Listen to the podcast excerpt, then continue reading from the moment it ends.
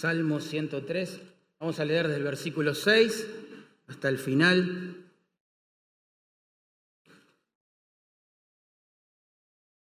Salmo 103, verso 6 al final entonces. Ya hemos 15 días atrás meditado en los primeros cinco versículos de este salmo titulamos en aquella oportunidad al sermón Prohibido olvidar, porque es lo que dice el versículo 2 de este salmo. El salmista habla con su propia alma, se exhorta a sí mismo diciendo, bendice alma mía Jehová y no olvides ninguno de sus beneficios. Prohibido olvidar. ¿eh? Pero bueno, ahora vamos a leer del versículo 6 en adelante. Dice, Jehová es el que hace justicia y derecho a todos los que padecen violencia. Sus caminos notificó a Moisés y a los hijos de Israel sus obras. Misericordioso y clemente es Jehová, lento para la ira y grande en misericordia. No contenderá para siempre, ni para siempre guardará el enojo. No ha hecho con nosotros conforme a nuestras iniquidades, ni nos ha pagado conforme a nuestros pecados. Porque como la altura de los cielos sobre la tierra, engrandeció su misericordia sobre los que le temen. Cuanto está lejos el oriente del occidente, hizo alejar de nosotros nuestras rebeliones. Como el Padre se compadece de los hijos, se compadece Jehová de los que le temen, porque Él conoce nuestra condición. Se acuerda de que somos polvo. El hombre, como la hierba son sus días, florece como la flor del campo, que pasó el viento por ella y pereció, y su lugar no la conocerá más. Mas la misericordia de Jehová es desde la eternidad y hasta la eternidad sobre los que le temen, y su justicia sobre los hijos de los hijos, sobre los que guardan su pacto y los que se acuerdan de sus mandamientos para ponerlos por obra. Jehová estableció en los cielos su trono y su reino domina sobre todos. Bendecida Jehová vosotros sus ángeles, poderosos en fortaleza, que ejecutáis su palabra, obedeciendo a la voz de su precepto. Bendecida Jehová vosotros todos sus ejércitos, ministros suyos, que hacéis su voluntad. Bendecida Jehová, vosotras, todas sus obras, en todos los lugares de su señoría. Bendice alma mía a Jehová. Oramos. Amado Señor, gracias por este culto. Gracias por lo que representa para nuestros corazones participar de la Santa Cena. Nada de esto podríamos apreciar, saborear, si no fuera por tu gracia, no fuera porque quisiste darnos vida cuando estábamos muertos y poner estos nuevos deseos en nuestros corazones. Gracias. Ahora te pedimos, por favor, Señor, que hables con tu palabra a nuestras vidas, que pastorees nuestras almas. Tú conoces, Señor, nuestras necesidades espirituales. Te ruego, por favor, que las suplas en tu misericordia, en tu amor, Señor, a través de tu palabra. Por favor, te lo pedimos en el nombre de Jesús. Amén. Bueno, prohibido olvidar, hermanos, ¿no? Prohibido olvidar. Y qué quejosos y malhumorados y resentidos nos volvemos cuando olvidamos las bendiciones que el Señor ha traído a nuestra vida por gracia, ¿verdad? Alguien dijo que para ser un buen adorador se necesitan dos cosas, conocimiento de Dios y buena memoria. Hay que hacer memoria. Este salmo en realidad, noten, comienza con una exhortación personal a alabar al Señor y a no olvidar sus beneficios, ¿verdad? Bendice, alma mía, a Jehová. Y miren cómo termina en el verso 22, de la misma manera. Bendice, alma mía, a Jehová. En el medio lo que tenemos es un llamado personal, versículos 1 al 5, a alabar al Señor. En el versículo 6 al 18, un llamado para todo el pueblo de Dios, que se sume, digamos, a este coro de alabanzas a Dios. Y finalmente, en los versículos 19 al 22, un llamado a toda la creación, a alabar al Señor. Lo que empieza en el corazón del salmista quiere que lo experimente toda la creación, todas las criaturas, porque Dios es digno, hermanos, de que podamos bendecir su nombre independientemente de cómo nos sintamos, cómo nos vaya en la vida, cómo nos traten las personas. Él sigue siendo digno de alabanza. Y lo hermoso de esto es que cuando glorificamos su nombre, su gozo inunda nuestros corazones. Bendice alma mía Jehová y no olvides ninguno de sus beneficios. Pero alguien que vive bendiciendo al Señor quiere que todo el pueblo del Señor haga lo mismo. Es contagioso esto. ¿verdad? Por eso, en versos 6 al 18 vamos a ver un llamado nacional ahora a bendecir al Señor. Noten, en el verso 6, David reconoce un atributo de Dios. Dice que Él es eh, el que hace justicia y derecho a todos los que padecen violencia. Este es un principio general. Dios es bueno, Dios es justo, Dios hace justicia y derecho para todos los oprimidos. Esa es la idea, para con todos los que padecen violencia. Hay cosas que Dios juzga en esta vida, la mayoría se las ha reservado para el juicio final, pero lo importante a la luz de textos como estos es entender que en el universo del Dios justo, tarde o temprano, hermano, tranquilo con esto, ¿eh? se va a hacer justicia. La doctrina del juicio final es un bálsamo para la iglesia que ha sido perseguida por la causa de Cristo. Llegará el día en que Él pondrá todo en orden. Ninguna causa quedará cajoneada. Él va a hacer justicia. ¿Bien? Es un principio general. Pero en versículos 7 y 8 se aplica al pueblo de Dios en particular. Noten, dice, sus caminos notificó a Moisés y a los hijos de Israel sus obras. Allí está. Jehová es bueno y justo para con todos, ¿verdad? pero especialmente para con su pueblo. Eso que menciona el salmista quedó demostrado allí en el Éxodo, ¿verdad? Cuando Dios libró de la esclavitud y de la opresión eh, en Egipto a su pueblo, ¿verdad? Pero no solo por eso, también quedó demostrado que Dios es bueno y justo para con su pueblo, porque se les reveló de una manera especial, particular. Dice allí que sus caminos eh, se los notificó a Moisés y a los hijos de Israel, le notificó también, es la idea, sus obras. Cuando se usa, como en este caso, metafóricamente, ese sustantivo caminos, representa la forma de ser y la forma de actuar frecuente que tiene una persona. En este caso es Dios. ¿Bien?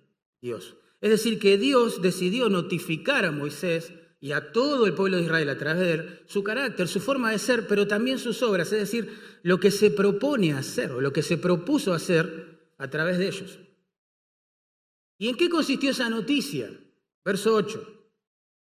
Dice, misericordioso y clemente es Jehová, lento para la ira y grande misericordia. Bendita notificación para nosotros los pecadores. ¿Eh? Misericordioso y clemente Jehová, lento para la ira y grande misericordia. Para entender estas palabras tenemos que hacer un poco de contexto histórico. Recordemos, Dios había redimido a Israel de Egipto y después en Sinaí hizo un pacto con ellos, ¿se acuerdan? Este, en ese pacto recordó las palabras que ya le había dicho a Abraham, luego a Isaac, luego a Jacob, que a través de la descendencia de este hombre, es decir, colectivamente hablando, el pueblo de Israel, Dios iba a bendecir a todas las naciones. Eso se concreta con la llegada del Mesías, que humanamente hablando es descendiente de la nación de Israel, es la simiente de Abraham. Las condiciones que tenía ese pacto, en resumen, ¿no? eran muy simples. Dios había dicho al pueblo, si ustedes me aman y obedecen mis mandamientos, yo los voy a bendecir y les voy a dar la tierra prometida a Abraham en posesión. ¿Bien? Y ustedes van a permanecer allí, tranquilos, en paz, anunciando mi nombre a todas las naciones. Pero si me desobedecen, si no me aman, dijo el Señor, serán derrotados por sus enemigos y finalmente esparcidos por todas las naciones. ¿Qué pasó? En Éxodo 32, hermano, ustedes recordarán, el pueblo rompe el pacto adorando un becerro de oro. Tremendo. ¿eh? Entonces Moisés, al ver eso, asumió que Dios iba a destruir a todo el pueblo ya, porque quebrantó el pacto. Dijo, Dios lo va a destruir. Pero por las dudas, en Éxodo 33, 13, él, me imagino, ¿no? Se arrodilló y comenzó a orar, a interceder delante de Dios en favor del pueblo que acababa de quebrantar el pacto. Y lo hizo con estas palabras. Mira que esta gente es pueblo tuyo. Te ruego que me muestres ahora tu camino. Tu camino, ahí está. En otras palabras, lo que Moisés estaba diciendo es, Dios, ¿qué vas a hacer ahora con el pueblo que escogiste? ¿Qué te propones hacer pensando en que acaban de romper el pacto? ¿Destruirás al pueblo escogido, Dios? ¿Anularás tu pacto? Acuérdate de Abraham, Señor. Vos dijiste que a través de este pueblo iba a venir aquel que iba a ser de bendición a todas las naciones. ¿Qué vas a hacer, Dios? ¿Cuáles serán tus caminos? ¿Cuál fue la respuesta del Señor? Preciosa respuesta. La notificación referida aquí. Fuerte, misericordioso y piadoso es el Señor, tardo para la ira y grande en misericordia y verdad, que guarda misericordia a millares, que perdona la iniquidad, la rebelión y el pecado, pero que de ningún modo tendrá por inocente al culpable. Eso es Éxodo 34, versículos 6 y 7. En resumen, el Señor le estaba notificando a Moisés lo siguiente, yo voy a castigar a mi pueblo porque quebrantó el pacto, pero no lo voy a consumir. ¿Por qué? ¿Por qué no lo va a consumir si merecen ser consumidos? Rompieron la parte de su pacto. La respuesta es porque el Señor es misericordioso, clemente, compasivo, lento para la ira. Tremendo, tremendo. Saben, esta declaración, digamos, eh, resumida del carácter de Dios llegó a ser tan amada, pero tan amada para el pueblo de Israel, que la podemos encontrar muchas veces eh, mencionada en el resto del Antiguo Testamento. Por ejemplo, allí en el Salmo 145, verso 8 leemos, Clemente y misericordioso es Jehová, lento para la ira, grande en misericordia. El profeta Nahum, en el primer capítulo de su libro, verso 3, dice, Jehová es tardo para la ira, grande en poder, pero no tendrá por inocente al culpable. Y así podríamos seguir este, citando pasajes del Antiguo Testamento. El remanente fiel, salvo por gracia de Israel, siempre se aferró, siempre se aferró a esta notificación que Dios le dio a Moisés. ¿Se entiende? Y eso es lo que está celebrando David en este salmo. ¿eh? Está celebrando el carácter de Dios. Está diciéndole a su pueblo, vamos, alaben a Dios conmigo. Merecen morir por sus pecados, pero se les dio vida por su misericordia. Alaben a Dios, alaben a Dios. Saben, hermanos, nosotros estamos tan acostumbrados a ver cómo Dios, digamos, opera en misericordia, que perdemos de vista que si no fuera por ella, debería consumirnos. Tomamos con tanta liviandad la frase Dios me ama, como si fuera un derecho adquirido por venir a la iglesia, no sé. Es un milagro que Dios nos ame. Es un milagro que Él no nos haya consumido. Como muchos años después el profeta eh, diría, por su misericordia no hemos sido consumidos. Bendice alma mía al Señor por su misericordia no hemos sido consumidos. ¿eh?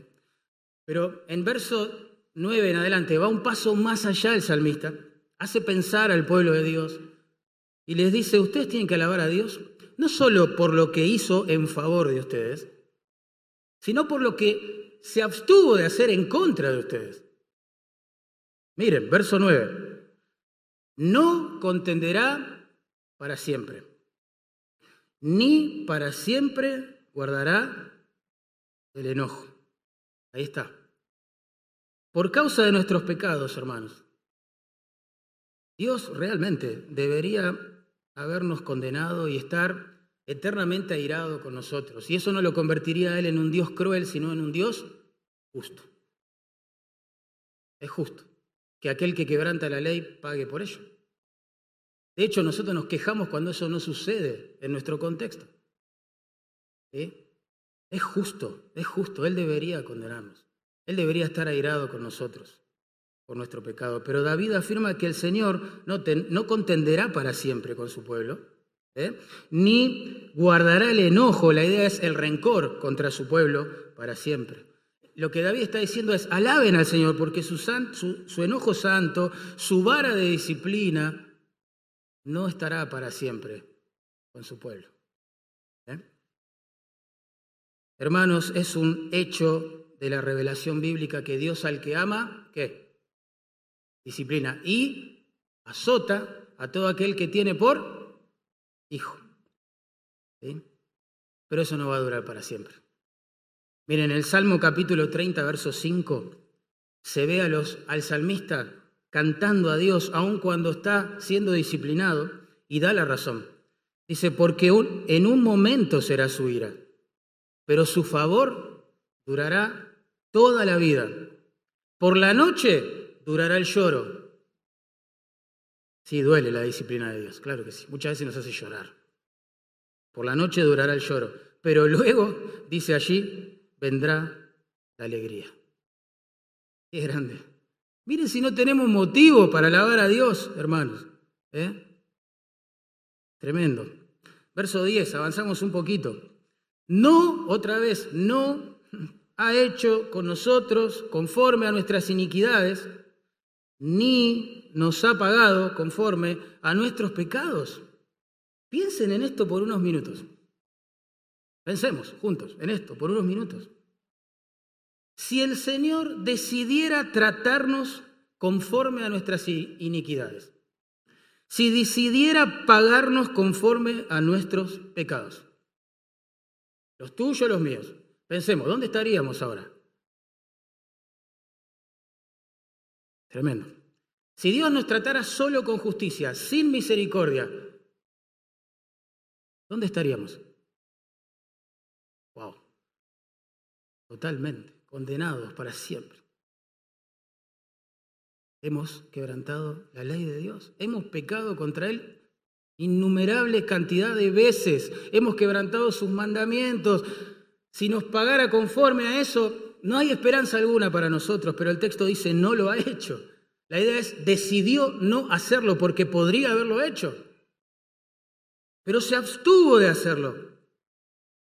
Como decía Juan Calvino, Dios bendice maravillosamente a aquellos a quienes tranquilamente podría destruir. Asombroso amor del Señor.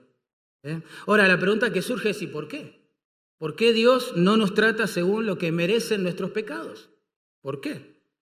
Porque él decidió tratar a su Hijo como si fuera el culpable de todos nuestros pecados.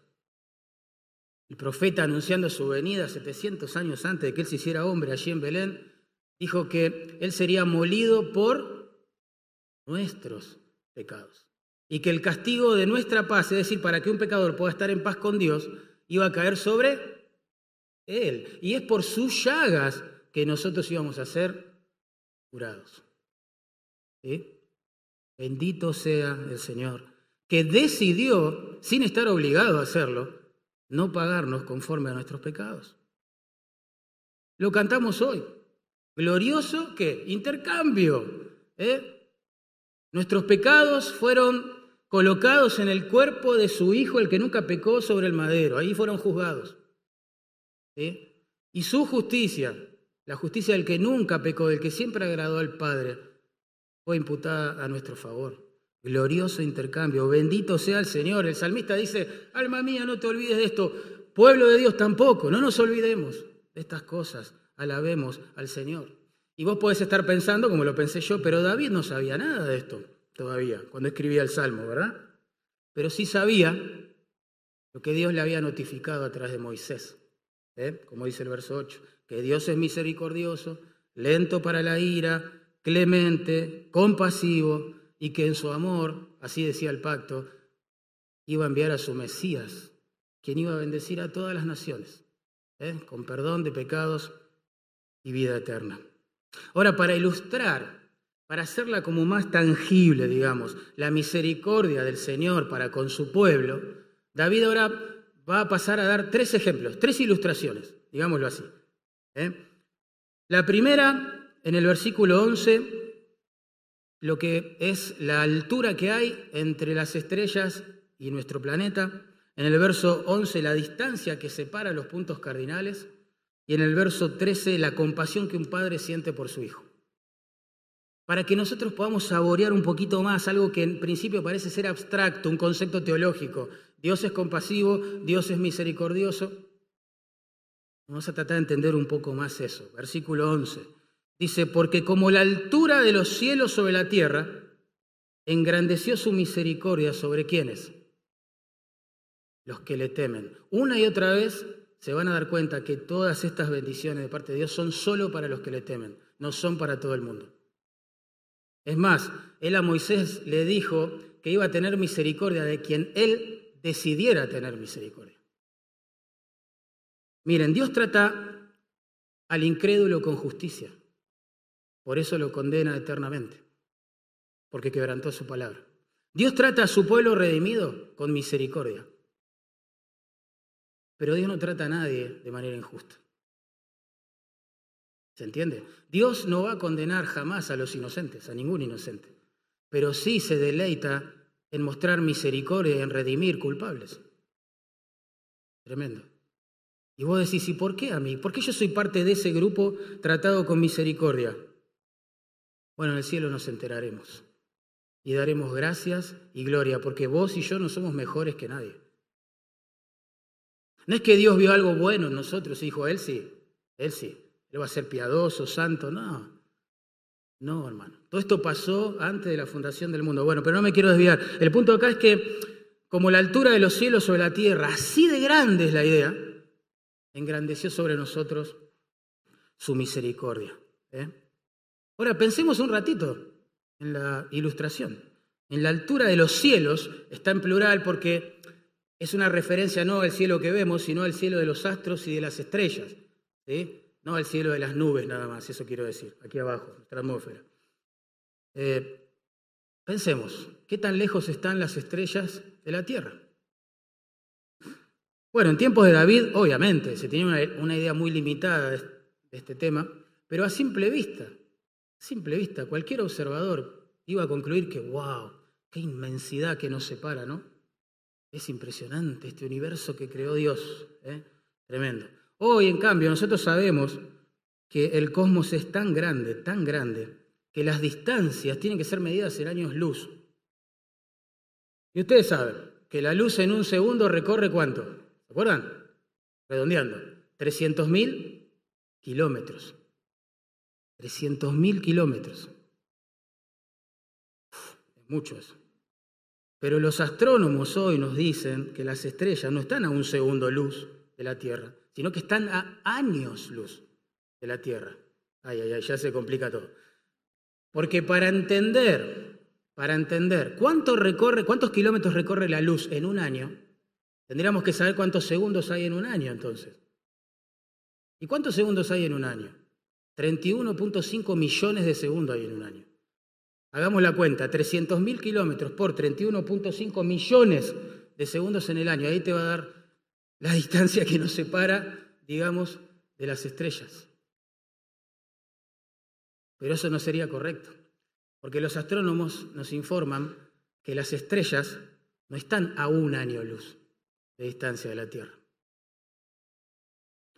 Por ejemplo, en el caso de Icarus, así la bautizaron, esta estrella está a 9 mil millones de años luz. Así que cada vez que te encuentres relajado, mirando el cielo y las estrellas, te pierdas en su inmensidad, recordá que eso, entre otras razones, tiene el fin de que nosotros percibamos un poquito el tamaño que tiene su misericordia por nosotros. Tremendo el amor de Dios. Que los redimidos alaben al Señor, dice el salmista, porque es tan grande su misericordia que no sé a qué compararla, dijo. No sé.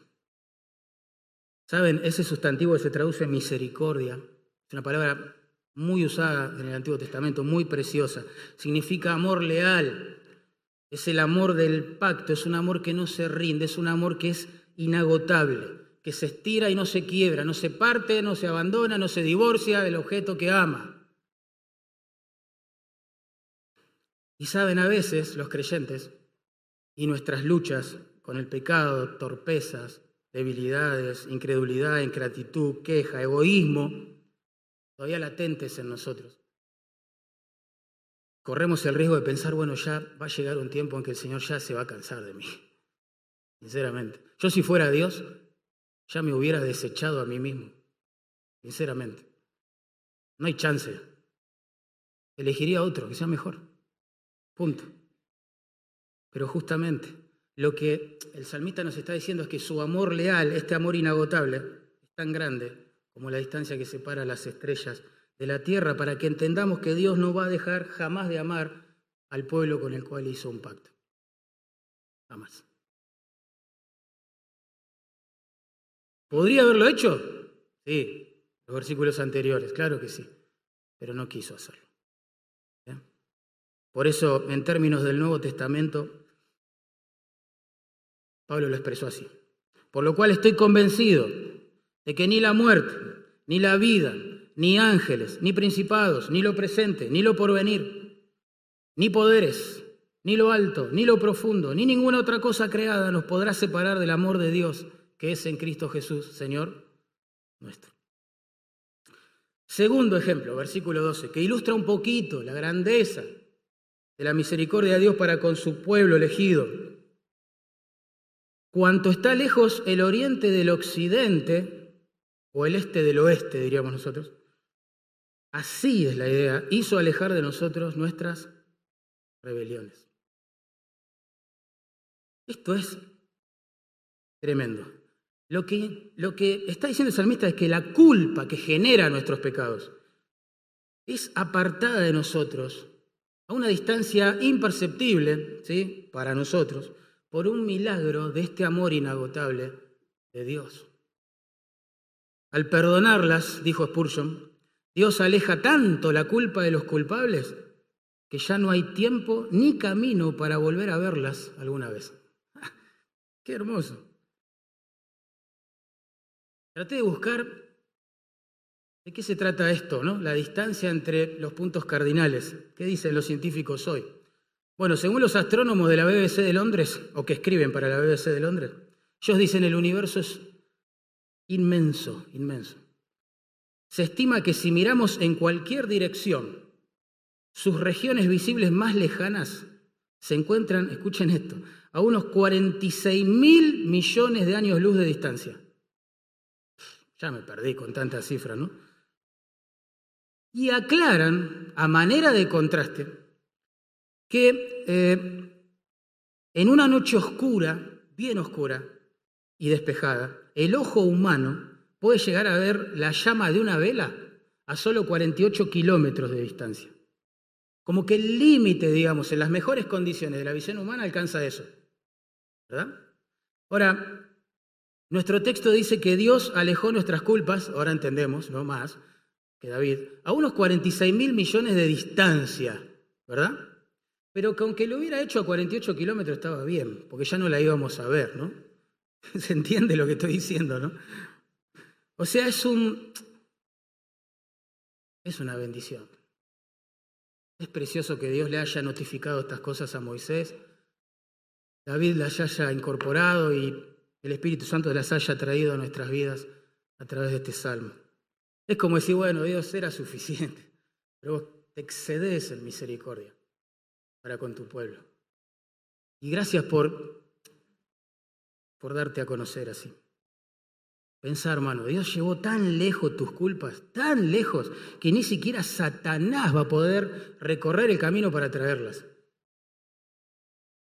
Ni el diablo, ni los demonios, ni tu peor crítico, hermano, y acusador, ¿eh? Podrá ser visible aquello que Dios envió tan lejos. Por lo tanto, mi consejo es no las vayas a buscar vos, a las culpas del pasado, ¿verdad? ¿Qué sentido tiene vivir en el pasado? Hay gente que se siente culpable por pecados cometidos hace meses, quizás años en algunos casos, que Dios ya perdonó, que fueron confesados, que fueron restaurados. Dios te está diciendo, hermano, si esa es tu situación, yo me lo llevé lejos, ¿qué, qué quieres ver? Ya no hay nada para ver. Qué hermoso. Alguien dijo que la culpa proveniente de los pecados pasados, perdonados y confesados, se extirpa con el bisturí de lo que Cristo hizo en el Calvario. Y así es, así es, hermanos. Lamento que se vaya el tiempo. Tengo que pasar al tercer ejemplo, en verso 13. Otra ilustración que pretende comunicar, hacer un poco más objetivo, más tangible para nosotros su misericordia y compasión. Noten, verso 13. Como el padre se compadece de los hijos, es que son padres, piensen en esto un segundo. Como el padre se compadece de los hijos, así se compadece Jehová, otra vez de quiénes, de todo el mundo, de los que lee. Interesante. Su compasión es, puede ser ilustrada, aunque de manera imperfecta, obviamente, a través de la compasión que un padre terrenal tiene por su hijo. Porque el Señor ya no es el juez que va a condenarnos, recuerden, sino el Padre que sabe cómo compadecerse, cómo ampararnos. ¿Eh? Matthew Henry, en su comentario, dice, el Padre se compadece del Hijo que es débil en conocimiento y le instruye. Se compadece del Hijo que es desobediente y le corrige con paciencia. Se apiada del hijo que está afligido y lo consuela. Se apiada del que ha caído y lo levanta. Se compadece del que ha pecado y se ha arrepentido y lo perdona y lo restaura. Así, así, pero potenciado. Es la compasión que el Señor siente por lo que le temen, por su pueblo. ¿eh? Y uno se pregunta, bueno, ya, ya, ¿por qué tanta compasión?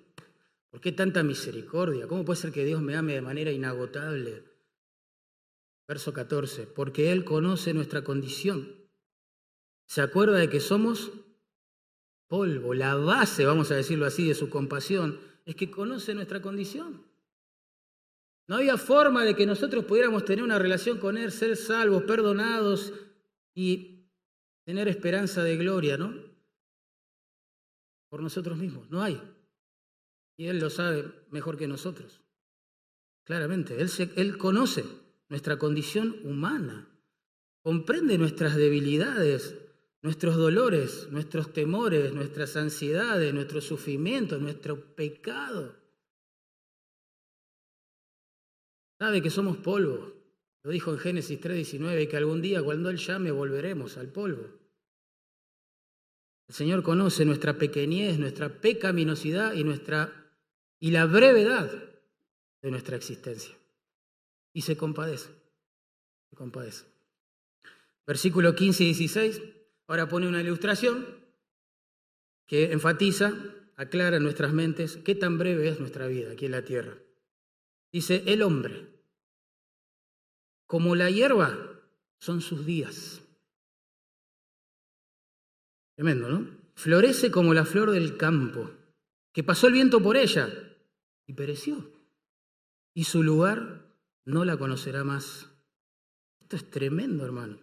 Lo que está diciendo esta metáfora es que solo vamos a estar en este cuerpo por unas décadas. No tiempito. ¿Eh? Y piensen, es así. No nos gusta pensar en esto, pero la Biblia todo el tiempo nos hace pensar en esto. La única forma de vivir con sabiduría es tener siempre presente que es la muerte. ¿Cuántos de ustedes conocieron y tienen recuerdos, pero vívidos, ¿no? De sus abuelos. Levanten su mano, por favor. Bien, bastantes. ¿Cuántos tienen recuerdos vívidos, charlas en mente, cosas así, que fueron, digamos, llevadas a, cabo con sus bisabuelos? Uh, poquitos. ¿Y cuántos recuerdan momentos vividos con su tatarabuelo? Ni el oro. Nadie. ¿Por qué? ¿Por qué? Porque la vida es como la flor de la hierba. Aún la de los ricos y famosos. Aún la de aquellas personas que, no sé, todos, todos admiran, todos alaban. Un día se van, van a envejecer, van a enfermar, van a morir. Como dice nuestro texto ahí, cuando el viento divino de la muerte sople el hombre, por famoso, rico, poderoso, sabio, no sé, que sea va a perecer. Y la Biblia enseña todo el tiempo esto. Deuteronomio 32, 39 dice, ved ahora que yo soy Jehová. Yo hago morir y yo hago vivir. Yo hiero y yo sano y no hay quien pueda librar de mi mano, dice Dios. Cuando Él dice que hay que abandonar este cuerpo, nadie se va a poder resistir. Job capítulo 14, verso 5, reflexionando sobre la brevedad de la vida del hombre, dice, sus días están determinados, días. Nosotros celebramos cumpleaños, pero acá habla de días. Sus días están determinados. El número de sus meses te es conocido, Dios, y ha fijado límites para que el hombre no pueda traspasarlos. O sea, nadie va a vivir ni un segundo más ni un segundo menos de lo que Dios haya determinado. Un filósofo existencialista, al contemplar la realidad, bueno, de la brevedad eh, de la vida del hombre sobre esta tierra, dijo, somos como condenados a muerte, esperando el día de la ejecución. Y la verdad, hermanos, que si nosotros no meditáramos en la misericordia de Dios, en la salvación de Dios, en la esperanza que nos ha dado Dios para después de esta vida, tendríamos que pensar lo mismo. Wow, ¿Qué sentido tiene todo esto? ¿Verdad? Pero noten el contraste, precioso contraste, verso 17. Dice, más, esa es una preposición de contraste, ¿no? Más la misericordia, ese amor inagotable de Dios, es desde la eternidad y hasta la eternidad. ¿Para con todos? No, ¿sobre quiénes? Los que le, otra vez le temen. Y su justicia, dice, sobre los hijos de los hijos también. Una metáfora que dice esto para siempre. Dios no va a cambiar. El punto que quiere comunicar el salmista es esto. Todo pasa. Hay una canción que dice eso, ¿no? Todo cambia. ¿Sí? Menos el carácter de Dios. Menos el ser de Dios. Menos la persona de Dios. ¿Eh? La condición del hombre fuerte a la muerte es desesperante. ¡Wow! Somos pasajeros. Es tremendo pensar en eso. Pero pero el amor de Dios no va a pasar. No va a pasar. La misericordia de Dios, dice el texto, es desde la eternidad y hasta la eternidad. Como dijo un teólogo que está con el Señor ya, desde la eternidad, es decir, por predestinación, y hasta la eternidad, es decir, por glorificación. Lo uno, lo primero, sin principio. Lo otro, sin final. Qué hermoso. De eternidad a eternidad. Y es lo que dijo Pablo en otras palabras, allí en Efesios capítulo 1. Dice que Dios nos escogió en Cristo antes de qué? De fundar el mundo. ¿Y para qué nos escogió en Cristo antes de fundar el mundo? Para que fuésemos santos y sin mancha delante de Él. ¿Ven? De eternidad, eligiéndonos, a eternidad, llevándonos a casa. Y eso le da sentido a la brevedad de la vida del hombre sobre esta tierra. Claro que sí. Dios se presenta como un pastor, un padre, un Dios que no mantiene una relación con sus hijos mientras respiran en esta tierra. ¿Se entiende? Sino que la relación que tiene con su pueblo va más allá del cementerio. Para siempre, para siempre. Y esto nos da esperanza, hermano, claro, más allá de la muerte. Es como dice el Salmo 48, 14, allí brilla esta esperanza. Dice, este Dios es Dios nuestro eternamente, no dice 60, 70, 80 años, dice eternamente y para siempre. Él nos guiará aún más allá de la muerte. Aquí cerramos los ojos y los abrimos en presencia de nuestro pastor. Y Él nos pastoreará para... Tremendo. Así que Dios no solo resolvió el problema de nuestra pecaminosidad, sino también resolvió el problema de la transitoriedad de nuestra vida, que paréntesis es producto del pecado. ¿Verdad? Gloria a Dios. David dice, alma mía, alaba al Señor. Pueblo, alaben al Señor. Piensen en estas cosas. Piensen en estas cosas. Verso 18. Dice que todas estas cosas son sobre los que le temen, verso 17. ¿Y quiénes son los que le temen? Verso 18. Los que guardan su pacto, los que se acuerdan de sus mandamientos para ponerlos por obra. Los que temen a Dios son los que obedecen la palabra de Dios los que buscan a Dios. El temor a Dios produce obediencia a la palabra de Dios. No es que la gente que teme a Dios gana el perdón, el amor, la misericordia de Dios, todo eso eh, temiendo su persona y obedeciendo su palabra. No, eso sería una salvación por obra. No es ni siquiera lo que insinúa este texto. Lo que está diciendo es que esas personas temen a Dios, obedecen la palabra de Dios porque ya han sido perdonados porque ya han experimentado esa misericordia infinita, esa compasión y ese perdón. Es lo que dice primera Juan, pero en otras palabras, el que dice yo le conozco a Dios y no guarda sus mandamientos, es un mentiroso. Es mentiroso y la verdad no está en él. Por tanto, si no temes a Dios, no guardás sus mandamientos, no le buscas, no tenés deseos por él. No te importa su gloria. Es una evidencia concreta que te tiene que llevar a examinarte y decir, wow, yo seré salvo, yo seré su hijo. Realmente yo lo conozco al Señor. O conozco una religión. Tremendo, ¿no? Y el Salmo, miren cómo termina. Haciendo un llamado a toda la creación a bendecir al Señor.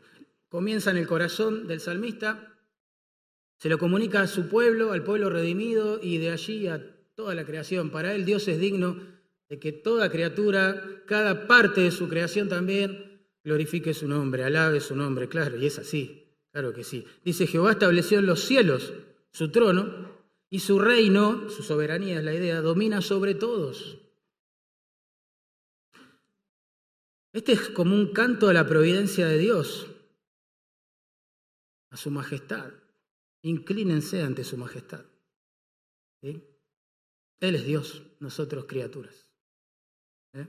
Él está por encima de todo. La providencia de Dios comunica que Él tiene esa capacidad innata, porque es Dios infinito, de controlar todo, todo, y usarlo todo para que sea funcional a sus planes, a sus propósitos. Es decir, Dios no va a fallar, Dios no va a perder, Dios no va a fracasar. Piensen, esto es así. Dios preparó un cuervo para alimentar al profeta Elías. Dios levantó una calabacera para refrescar circunstancialmente al profeta Jonás.